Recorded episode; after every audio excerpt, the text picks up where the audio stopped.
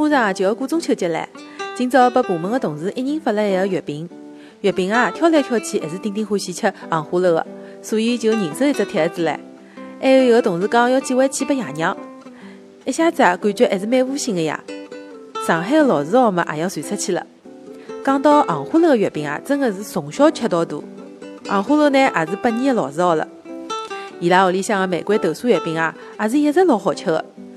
软嘟嘟的月饼皮，再加上细腻的豆沙，可以讲吃下去呢是又有眼甜，但是啊一眼都勿腻。好了，最近一腔早饭时光唻，吃月饼去了。